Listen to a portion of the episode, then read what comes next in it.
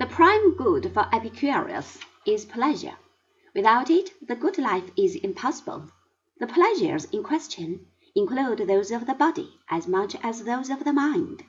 The latter consist in the contemplation of bodily pleasures, and are not in any vital sense superior. Still, since we have greater control over the direction of our mental activities, we can in some measure select the objects of our contemplation whereas the affections of the body are largely imposed on us. Here lies the only advantage of pleasures of the mind. On this view, the virtuous man is circumspect in the pursuit of his pleasures.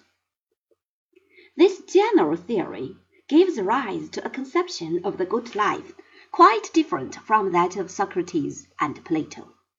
The whole tendency is away from activity and responsibility Socrates did, of course, consider the theoretic life as the best of all, but this did not mean complete detachment and aloofness.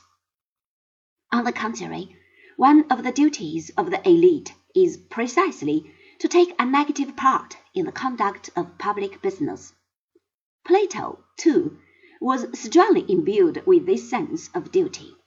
The philosopher who has emerged from the cave must go back and help free those less gifted with insight than he. It was this conviction that led him into his Sicilian ventures. In Epicurus, none of the vitality of living remains. He does indeed distinguish between active and passive pleasures, but gives the latter pride of place. An active pleasure is experienced in the striving for some pleasurable end under the motive power of desire for the thing that is wanting. The goal once attained, a passive pleasure is achieved in the absence of any further desire.